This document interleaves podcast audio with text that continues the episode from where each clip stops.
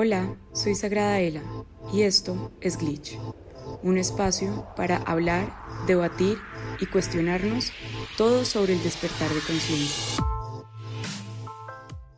Hola a todos y bienvenidos nuevamente a Glitch. Yo soy Daniela, también conocida como Sagrada Ela en las redes sociales y soy su host en este espacio donde nos reunimos a hablar de la expansión de la conciencia a entender la espiritualidad, la mística y la esotérica desde nuestro día a día y desde la cotidianidad de nuestra vida. Hoy vengo a contarles mi experiencia en mis diferentes noches oscuras del alma o depresiones espirituales, porque creo que dentro de este proceso de, del camino espiritual o de encontrarnos con nosotros, expandirnos, entendernos como energía, manifestar y todo esto, de lo que ahora hablamos y como ahora entendemos el mundo, es importante desmitificar cómo entramos en todo este mundo y cómo tenemos esos despertares, ¿no? Y cómo conectamos con nuestra alma y con esa parte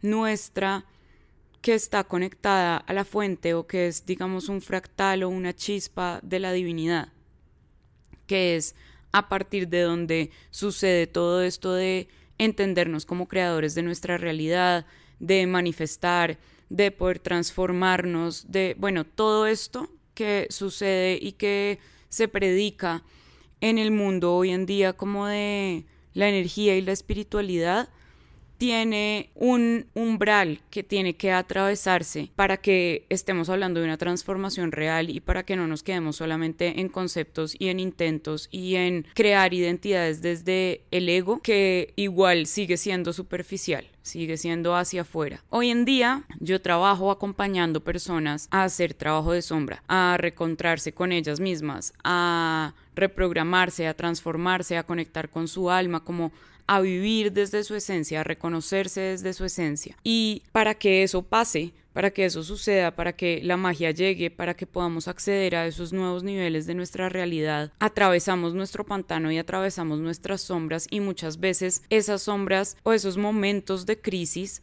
que sería el arquetipo de la torre en el tarot, que es cuando se desploman nuestras estructuras y nuestros paradigmas y nos empezamos como a desconectar de la realidad que hemos vivido durante siempre, sí, o durante mucho tiempo. Cuando yo tuve esa primera noche oscura del alma que trajo consigo un despertar espiritual, un despertar de conciencia y un despertar psíquico al mismo tiempo, o sea, yo estaba muy cargada dentro de miles de transformaciones que estaban ocurriendo y mm, fue el trabajo de sombra y el entender cómo transformar esa crisis porque todo empezó siendo una crisis muy humana, digamos, o sea, todo empezó después de una ruptura muy trascendental para mí, muy trascendental, muy importante, muy profunda para mí.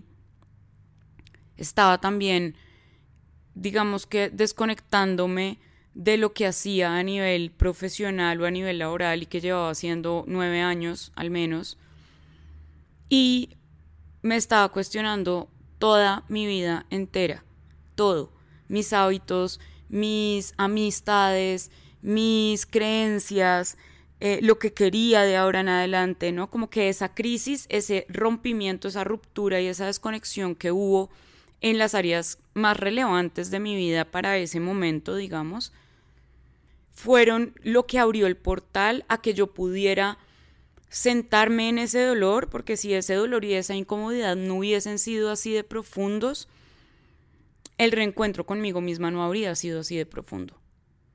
Y con eso no me refiero a que tengamos que vivir catástrofes para poder transformarnos, sino que debemos honrar los momentos de crisis y los momentos donde estamos en ese vacío, donde no nos podemos sostener de nada, para reconstruirnos, que ese es como la entrada al vacío fértil, al aceptarme estar en esa oscuridad donde no veo nada, y no es oscuridad de negativo o de, entre comillas, malvado, porque no estamos hablando desde esa perspectiva tan dual, sino es esa oscuridad donde cierren los ojos y siéntanse como en la mitad, como un puntico deambulando por, por un vacío y un universo enorme. Es esa sensación de no me puedo sostener de absolutamente nada porque no tengo piso. Y cuando yo me acepto estar en ese espacio, porque muchas veces muchos estamos ahí y no nos lo aceptamos, entonces seguimos aferrándonos a cualquier cosa, a cualquier rezago de identidad que tengamos por ahí y seguimos adictos al trabajo y seguimos con los mismos patrones de andar de una persona en otra. Y bueno, hacemos diferentes cosas que nos eximen de estar pendientes de nosotros y de estar presentes y de habitar la incomodidad, porque la crisis trae incomodidad, el vacío es incómodo, porque el ser humano, sobre todo su parte racional, está buscando previsibilidad, está buscando de dónde sostenerse, está buscando estructura, está buscando estabilidad, todo el tiempo, estabilidad energética, estabilidad de alguna forma, así sea dentro de la inestabilidad no importa. Si hay un patrón, si hay una frecuencia que se repite, sigue siendo estabilidad energética, entonces me siento en una zona segura. Cuando yo me acepto que estoy en esta crisis y lo que sucede muchas veces es que estas torres ocurren para que no nos podamos seguir negando esa crisis interior que tenemos. Y precisamente por eso siento que uno debe agradecerle a esos momentos donde la realidad de uno se fractura y posiblemente cuando lo estamos viviendo apenas ocurre, decir gracias no va a ser tan sincero porque tenemos rabia, tenemos miedo, tenemos dolor, hay una cantidad de emociones que están como efervesciendo y que las necesitamos porque ellas van a ser la guía y la brújula. Cuando esto pasó, cuando esto sucedió y yo entré en esta crisis, porque realmente fue una crisis en todo sentido, me desconecté de todo lo que para mí era conocido, de todo lo que para mí era mío, entonces quedé en el aire como de muchas formas, no solo sin una relación y sin una idea de qué quería hacer a nivel profesional, sino sin tener idea de quién era yo. Así, así me sentía, como quién soy si lo que soy son puros paradigmas, ¿no? Porque el irme a sanar cuando, cuando se me rompió el corazón de esa forma que yo decía como esto no está mejorando, porque al principio, como todos, la negación, entonces no, seguro, esto pasará, voy a trabajar en mí haciendo ejercicio, comiendo bien, ese trabajar en mí que es como del plano físico, no está mal, es importante, pero tiene esa, ese nivel de profundidad muy físico. Y asumía yo que trabajando en eso, en mis emociones, en mis pensamientos, todo iba a estar bien eventualmente y pues la vida iba a seguir. Y pasaron los meses y eso no sucedió. Y yo no entendía por qué no estaba sucediendo si yo estaba trabajando juiciosa, aunque obviamente me sentía rota por dentro, entonces pues no podía concentrarme bien en nada, estaba como en todas partes al mismo tiempo sin entender tampoco lo que me estaba pasando a nivel psíquico, como de volver a sentir muchísimo la energía como cuando era niña y, y cosas que se detonan también cuando hay una crisis muy fuerte, porque ese, esa torre que se cae, esa sensación de ruptura interior, también puede despertar habilidades psíquicas, también puede reconectar otra vez con el alma. Entonces se le llama la noche oscura del alma, pero es un proceso de purificación del alma, digamos. Es un proceso donde el humano, la conciencia humana, tiene la oportunidad de conectarse a la chispa divina que habita dentro de, dentro de ella, dentro de cada uno de nosotros. Cuando esto, todo esto estaba pasando y el tiempo pasaba y las cosas no mejoraban y yo no mejoraba emocionalmente o como yo sentía que no evolucionaba, así pasaran los días, así entrenara juiciosa, así estuviera haciendo yoga, que el yoga me ha salvado la vida muchas veces. Esto fue un proceso tan profundo que ni siquiera el yoga fue suficiente. Me pudo sostener, pero no me pudo elevar, ¿sí? O sea, era un flotador, pero no podía hacer más que eso. Y está perfecto porque es que el resto me tocaba hacerlo a mí. Y ese es el punto de todo. que estas, estos momentos vienen para que nosotros volvamos a nosotros y no es volver a mí de me voy a ir a viajar por todo el mundo a ver quién soy. Si lo sienten, háganlo. Pero les estoy contando como mi parte y lo que yo considero que es abordar esas noches oscuras desde la transformación interior. Y es precisamente desde ahí. Yo, el proceso, como la parte del proceso más profunda, yo la hice sola en mi casa eh, durante la cuarentena, en el 2020, fue esto.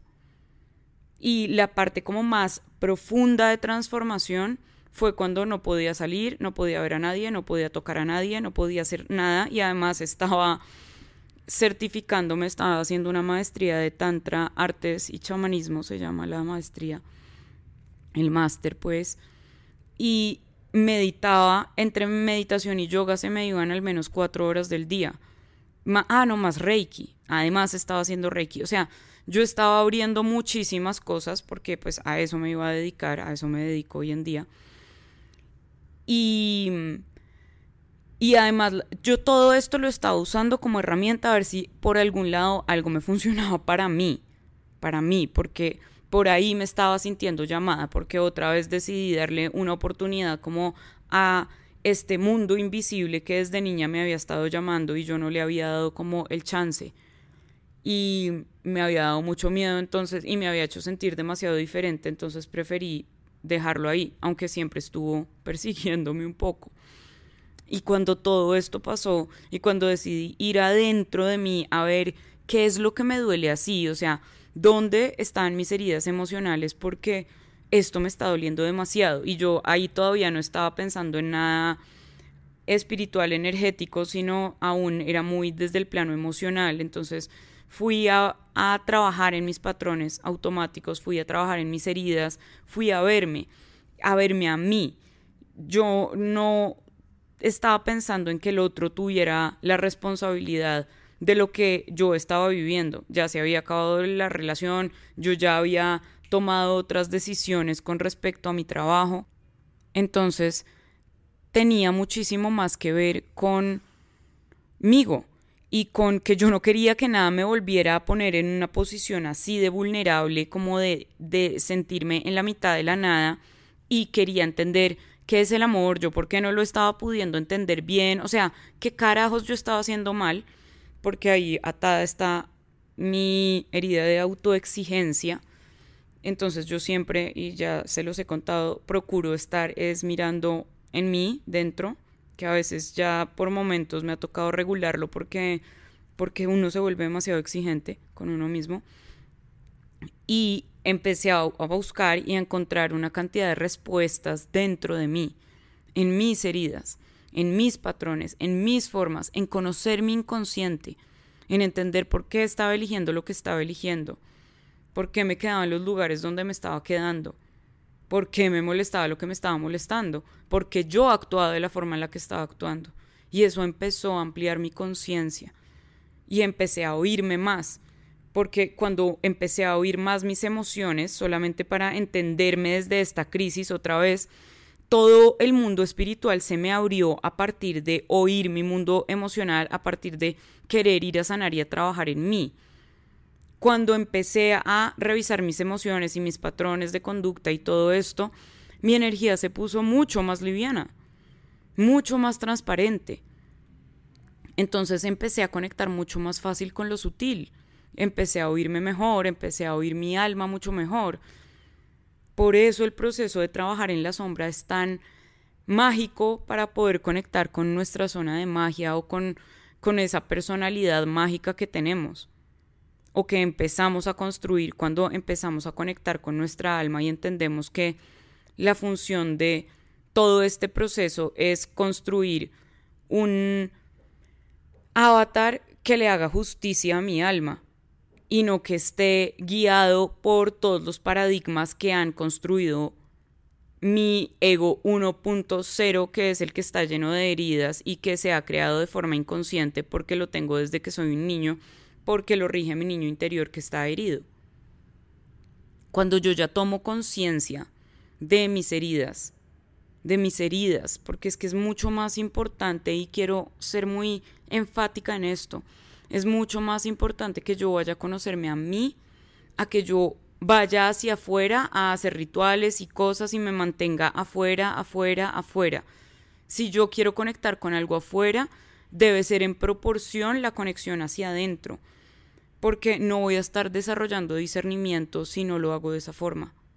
Voy a desarrollar ego, identidad, sumisión para otras personas, credulidad, pero no discernimiento. Entonces yo necesito estar limpiando hacia adentro, estar trabajando en mí hacia adentro, que me duele porque me duele, que me molesta porque me molesta, porque salgo corriendo, porque huyo, porque insisto, porque me someto, porque me sacrifico, yo conmigo. ¿Qué creencia limitante hace que yo me comporte de esta manera? Todo desde yo, desde el cuestionamiento soy yo, el paradigma que quiero transformar soy yo, está dentro de mí.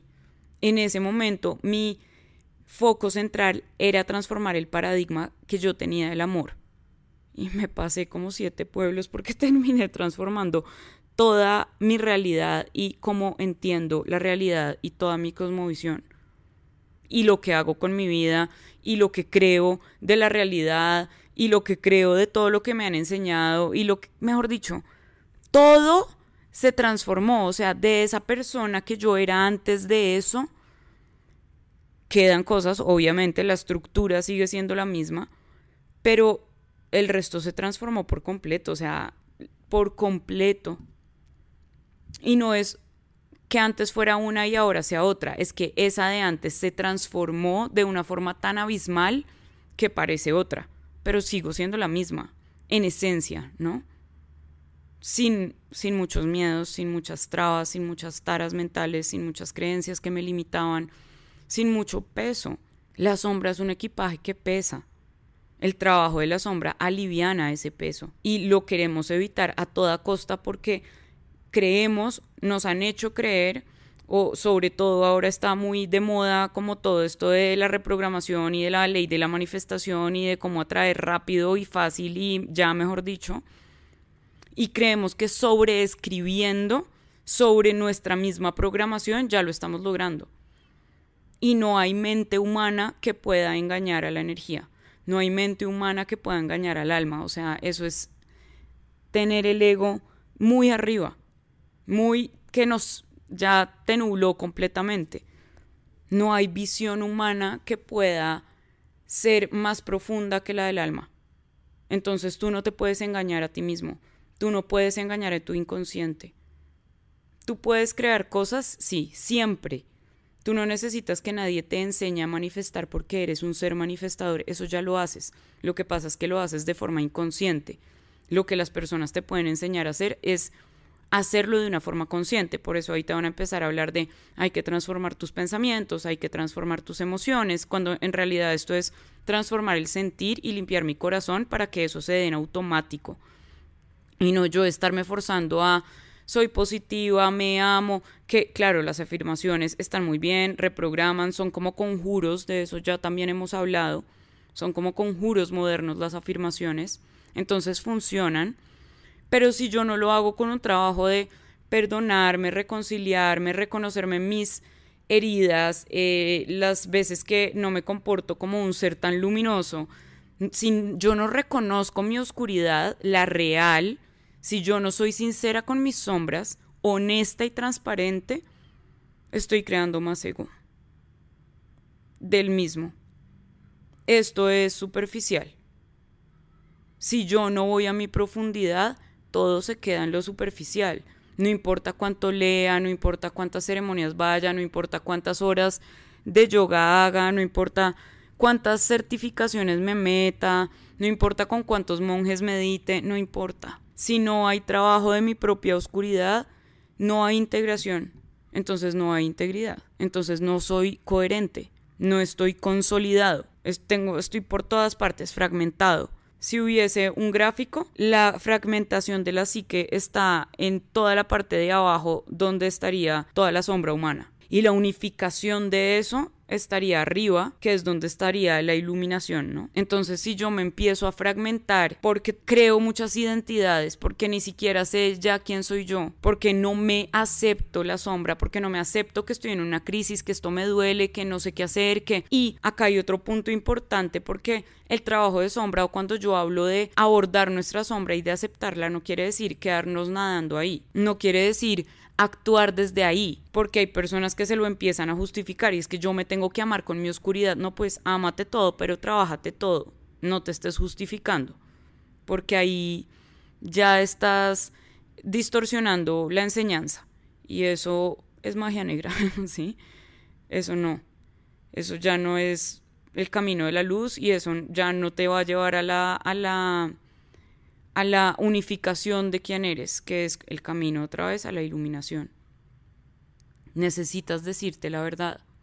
Necesitas afrontar toda tu energía para integrarla cada vez más. Cada vez que yo limpio sombra, cada vez que yo limpio mi corazón, purifico mi corazón y mi energía, me hago más liviana. Tengo mucha más capacidad de percibir energía sutil, tengo mucha más capacidad de estar conectada a esa energía sutil que es el alma, a esa energía sutil que es la chispa del espíritu. Ahí me conecto con esa parte de mí, ahí me vuelvo un mago o una maga, transformo mi realidad a mi voluntad. Y con esto no estoy diciendo que las personas que tienen una empresa exitosa y que hablan de manifestación ya lo tienen todo resuelto. No, la plata es energía, el dinero es energía, sí, pero es energía que se puede, como todo en el universo, conjurar desde la luz o desde la oscuridad. Entonces, como que bajémonos un poquito de ese discurso que hay ahora, sobre todo en las redes, de que una persona abundante y luminosa y conectada ella es una persona súper exitosa a nivel económico, porque no necesariamente. Hay muchas personas muy cerca a la iluminación de verdad que están manejando un camión, que están sembrando papa en el campo y a eso se dedican, porque están más presentes, porque están menos llenos de rencor, porque están dentro de ellos, porque están conectados con ellos así no lo sepan.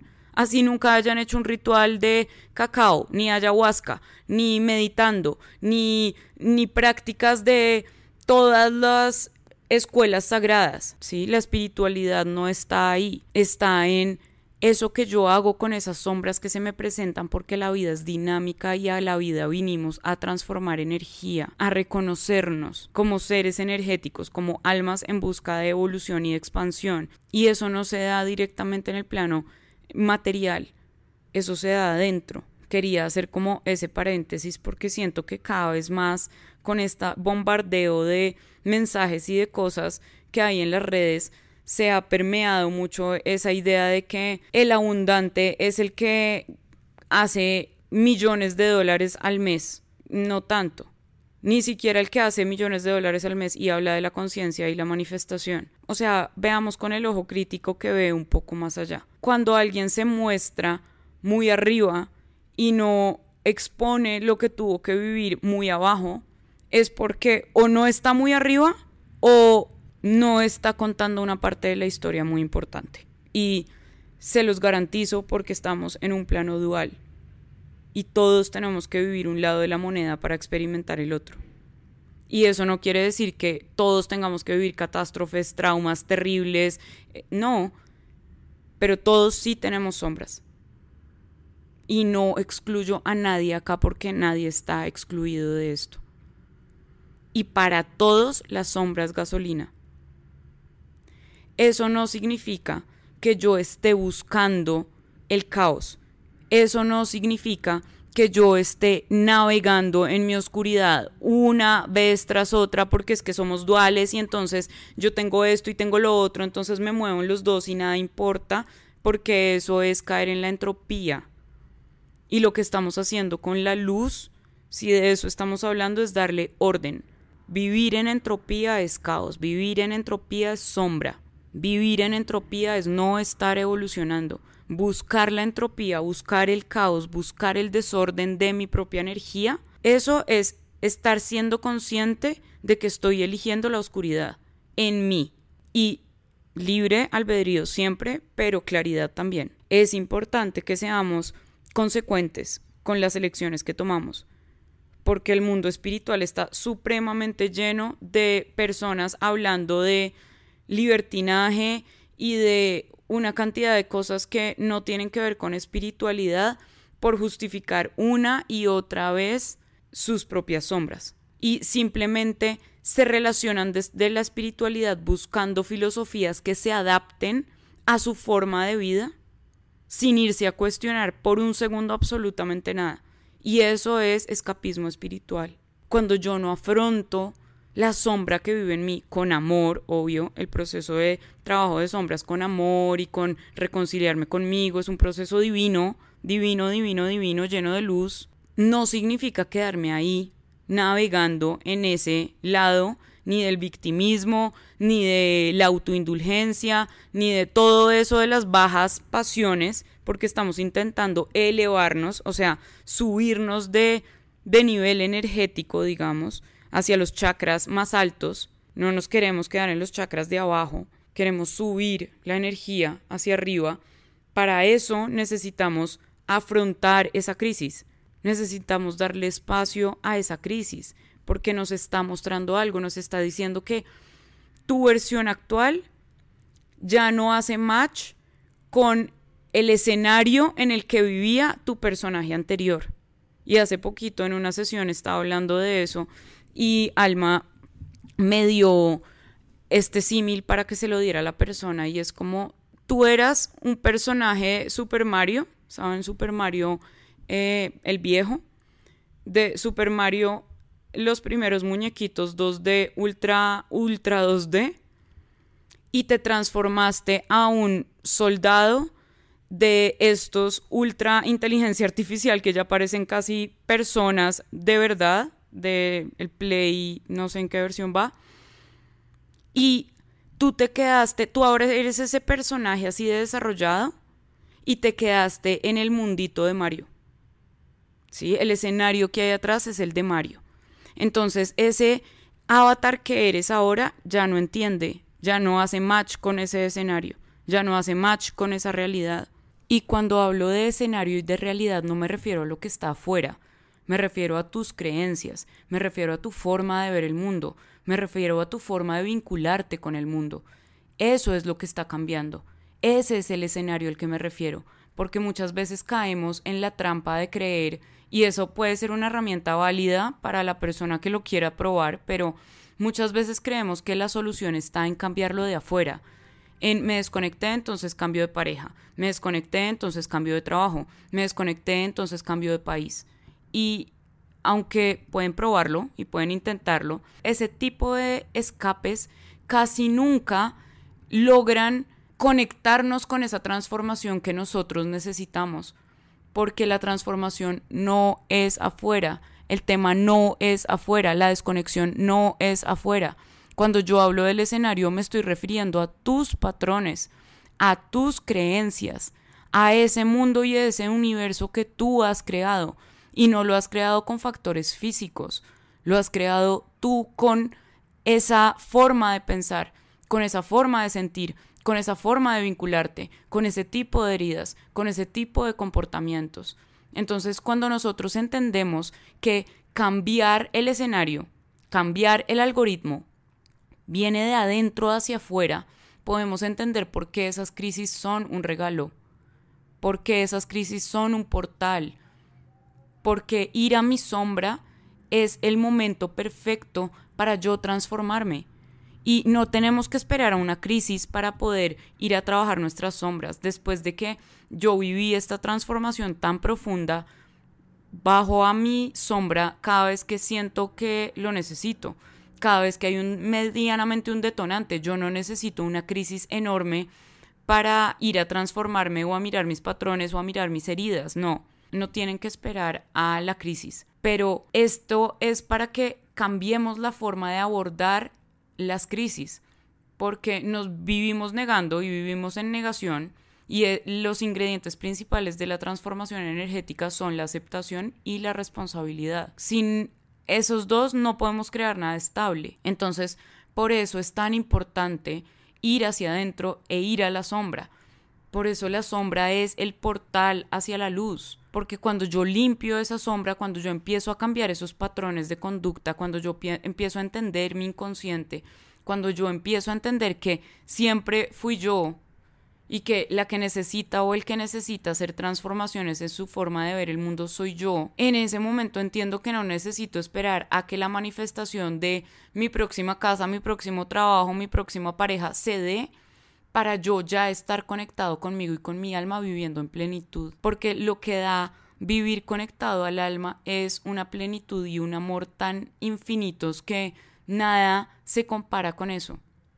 No hay satisfacción más grande, no hay nada que puedas encontrar en el mundo material que te dé una plenitud más grande que la de estar conectado contigo mismo. No existe. Y además es en el ahora y es inmediato. Tú no tienes que esperar a nada para que eso pase. Ese es el poder que se te otorga cuando trabajas tus sombras. Esa es la capacidad que se te otorga. Empiezas a estar cada vez más conectado a tu alma, cada vez más conectado a ti. Te reconcilias rápido contigo te hablas lindo, eres tu mejor amigo, y como eso no hay nada. Como tenerse a uno, no hay nada. Como saber que uno siempre va a estar para uno, no hay nada. Desde el corazón, desde lo real, no desde el ego. Porque el ego igual en la soledad y en los momentos donde flaqueamos nos la juega duro y pesado. Y nos mete al hoyo. Y todos hemos estado ahí donde nos sentimos que no podemos con nuestra vida, que no sabemos qué estamos haciendo, que todo está mal, que nada nos sale como queremos. Todos hemos estado ahí y todos vamos a seguir cayendo una y otra vez ahí si no empezamos a bajar voluntariamente, digamos, a esos infiernos y a enfrentarnos y a confrontar esos demonios para reconciliarnos con ellos, para llevarles amor y para llevarles luz. Tú no vas a la sombra para atacarte a ti mismo. Tú no vas a la sombra para pasarla mal. Tú no vas a tu sombra a quedarte viviendo ahí, aunque muchos lo hacen. Muchos lo hacen. Muchos se encuentran con el ego y se quedan viviendo ahí con él. Y prefieren seguirlo alimentando. Y conectan desde el mundo espiritual con ese ego. Y no hicieron nada.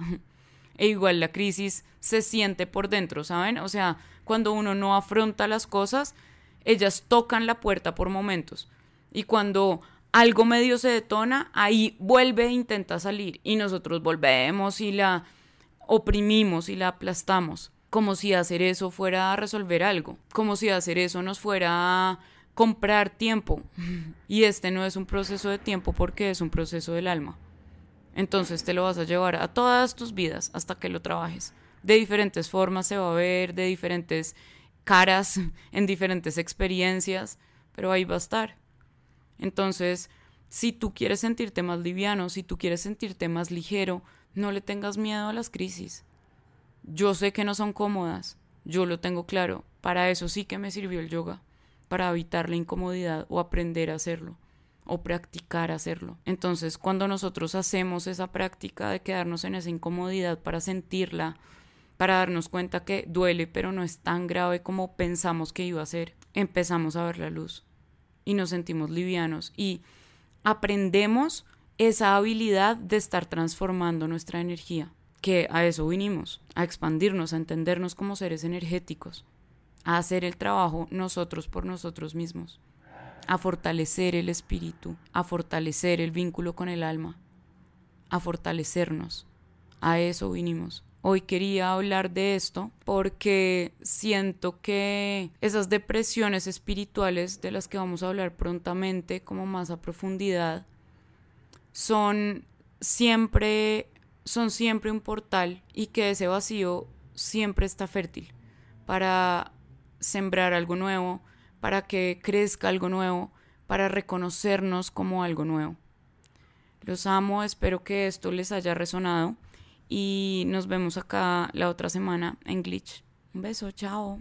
Si te gustó este capítulo, no olvides darle like y compartir. Nos vemos la otra semana aquí en Glitch.